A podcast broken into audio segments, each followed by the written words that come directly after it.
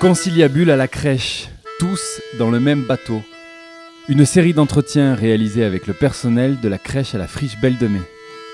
Cette semaine, retrouvez chaque jour sur nos ondes les paroles recueillies au sein des différents groupes de travail thématiques. Des groupes qui pensent et questionnent l'évolution du projet de la crèche, créé il y a 10 ans autour de la pédagogie Picler-Loxy, une pédagogie du libre agir qui favorise l'autonomie de l'enfant. Voici le groupe se questionnant sur la place du vivant au sein de la crèche, avec les voix d'Aline, Véronique, Marion, Nina et le papa d'Ariane, Richard.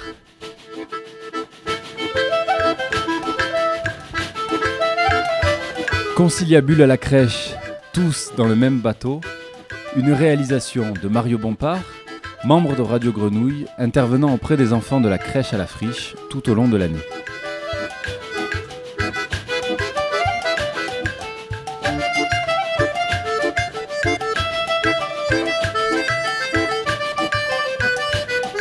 À la maison, euh, on a une petite terrasse, mais on n'a pas du tout la main verte, donc au niveau du vivant végétal, on n'est pas très très bon. On est plutôt plus dans du mort vivant que dans du vivant. Euh, ouais, nature morte, effectivement. Euh, on essaie, on essaie, donc on prend des plantes qui sont assez résistantes, c'est plus facile. Mais c'est vrai que du coup, en collectivité comme ça à la crèche, en effet, bah, oui, on pense bien qu'il y a surtout une crèche comme ici, on pense bien qu'il y a des, choses qui sont faites, des activités qui sont menées pour sensibiliser les enfants à ça.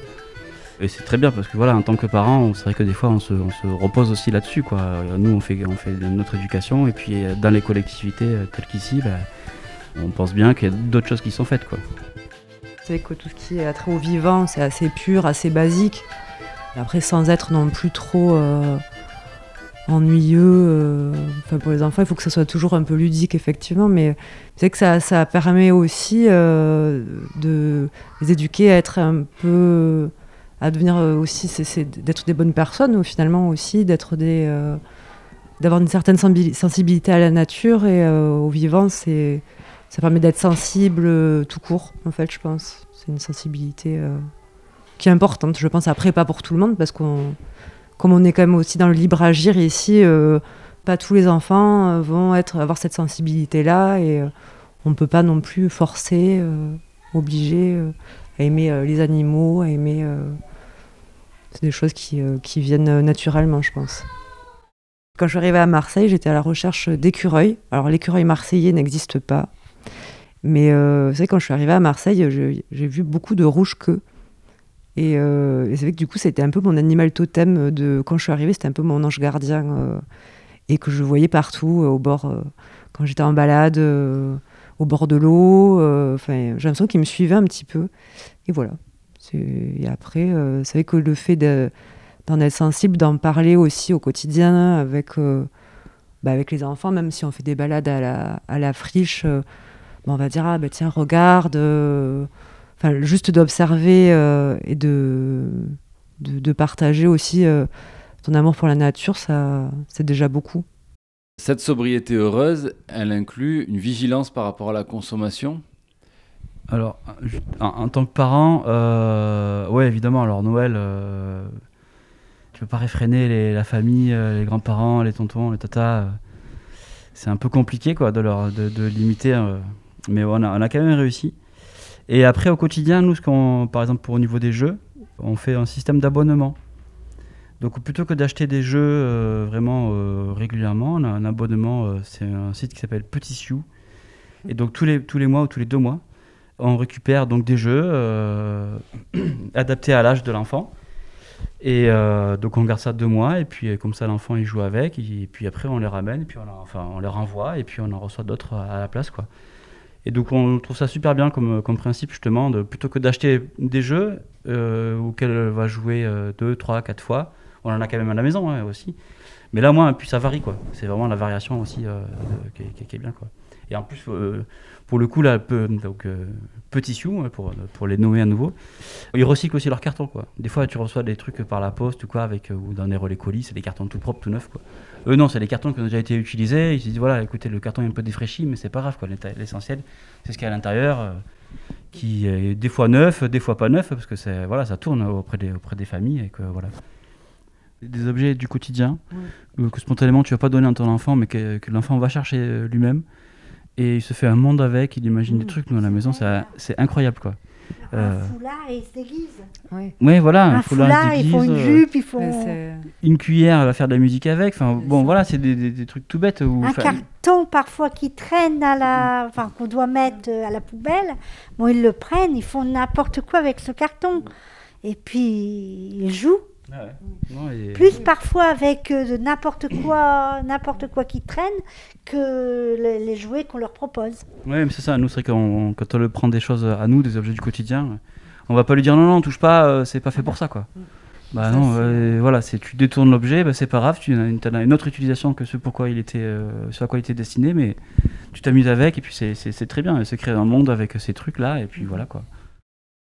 C'est assez difficile parce que je ne sais pas si vous avez abordé cette question-là, mais en fait, euh, dans la place du vivant vient aussi euh, la question des réglementations. Et il y a plein de choses autour du vivant qui, c'est comme si le vivant était un danger, tout ce qui est naturel. Euh, on l'a eu beaucoup avec les cours, c'est-à-dire que les cours d'école étaient bétonnés parce que sinon, un arbre, c'est un danger. Enfin voilà. Et du coup, c'est un peu compliqué parce que pas mal des choses qu'on voudrait apporter, qu'on aimerait bien apporter, euh, sont vite euh, un peu cassées par, euh, ben, par cette réglementation euh, de euh, sécuritariste. Donc nous déjà on a des poissons, Euh, ce qui est génial, euh, mais, euh, mais voilà, on pourrait euh, avoir un, chat, euh, des plantes, mais même les plantes, c'est, tout ce qui est nature euh, devient, de- devient un petit peu compliqué quoi. Les enfants, ils vont avoir un, contact, un, attrait euh, pour les animaux, mais je pense pour les plantes aussi. Euh, la différence, c'est qu'en fait, un animal, il va se défendre avec un enfant. Les plantes, non. Euh, donc voilà, ça c'est aussi un petit peu plus compliqué à, leur, apprendre le respect aussi du vivant, parce que c'est vraiment ça. Et donc, euh, ben, pour qu'ils apprennent ça, comme toutes les autres thématiques, hein, en fait, pour que euh, les garçons, les filles, pour que, pour que les enfants en situation de handicap, ben, il faut que ce soit euh, un contact quotidien et permanent. Et ben, c'est pas toujours possible. Voilà. Moi, j'ai grandi en pleine montagne. Je suis un peu Heidi, donc ben, nous, on nous faisait confiance. Un enfant, naturellement, il se met pas en danger, quoi. Enfin, faut. C'est vraiment aussi tout le travail qu'on fait sur le libre agir et autour de la motricité libre. C'est ça, c'est-à-dire qu'on part du principe que l'enfant euh, est qu'un animal, à part effectivement. euh, mais l'enfant, il va capter aussi ce que va lui dire l'animal. En fait, il y a des c'est notre interaction qui fait qu'en fait, ce, contact, il se fait plus naturellement et que l'enfant, il se met en danger. Donc finalement, euh, le danger, ben, c'est quoi le danger? Enfin, qui n'a pas eu ans, petit Mais qui Voilà. n'a pas eu petit un chien, un chat? Oui, mais, mais on- enfin, à part effectivement des chiens spécifiques, voilà, on s'est fait griffer. Et alors? Bien sûr qu'on est là un petit peu euh, euh, en, en observation pour, pour éviter les grands dangers. Mais, euh, mais le plus grand danger, c'est qu'ils ne se confrontent pas au danger parce que du coup, ils apprennent pas à réagir en fait. Et c'est quand même ça qu'on doit apprendre aux enfants. Donc, euh, mettons des plantes partout, euh, des lapins. J'ai eu un lapin dans une crèche une fois, ça a été compliqué, hein, mais, mais on l'a fait. Donc, oui, c'est pas impossible en fait. Ce serait juste, voilà. Bah, là, on a, on a des chats partout. les enfants, ils sont. Voilà. C'est comme ça que les parents arrivent à les sortir de la crèche le soir, c'est d'aller voir les chats quand même. Et toi, peut-être en tant que papa, comment tu fais aussi pour les, les week-ends le soir? Comment tu fais quand elle, euh, quand elle est dans la terre, quand elle est au contact d'un animal? Bah, Après, il y a la verbalisation, justement, j'allais dire, qui, qui, qui est, qui, est, qui est important. Déjà, de, le- de, de, la- de lui dire, voilà, attention, faut quand euh, l'enfant est jeune, en tout cas, de lui dire, attention, cet animal, il griffe, attention, il peut te mordre. Et de, justement, de lui dire, il peut te mordre, quoi. Non, et non pas, il va te mordre. Déjà. de, de partir du principe que, voilà, c'est une- c'est voilà, comme lui dire, attention, tu vas tomber. Non, tu peux tomber. Tu vas pas forcément tomber, quoi. Tu peux tomber.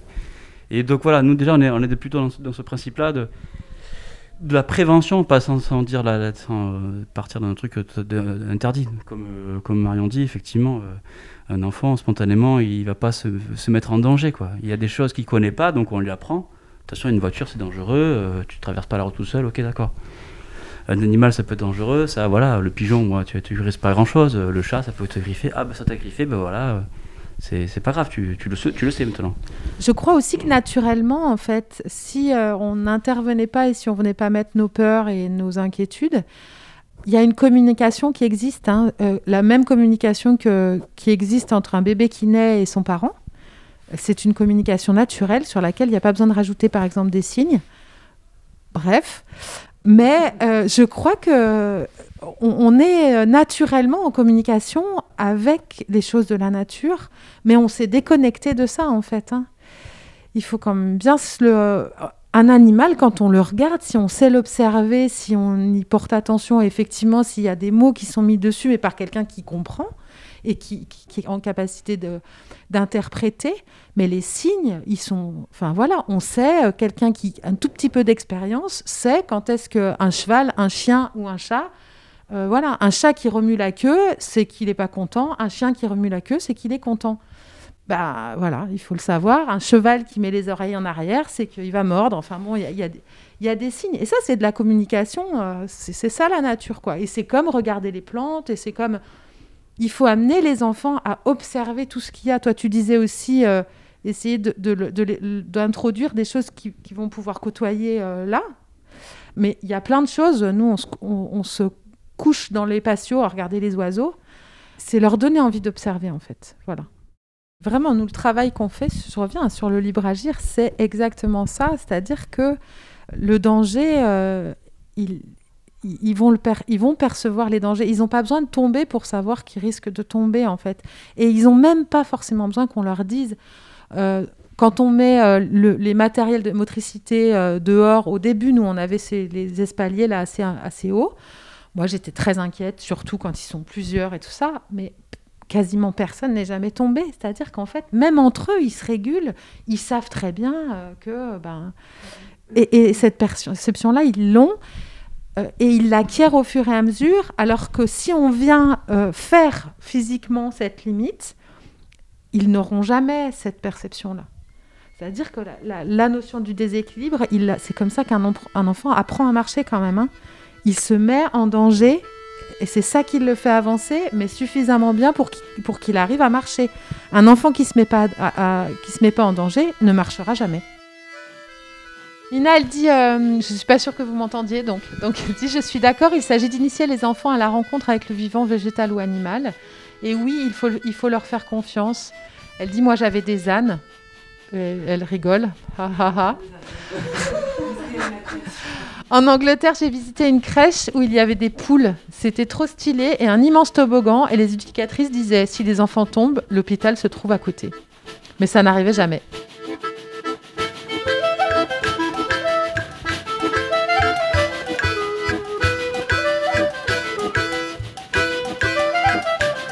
Vous venez d'entendre Conciliabule à la crèche, tous dans le même bateau, une série d'entretiens réalisés avec le personnel de la crèche à la friche Belle de Mai.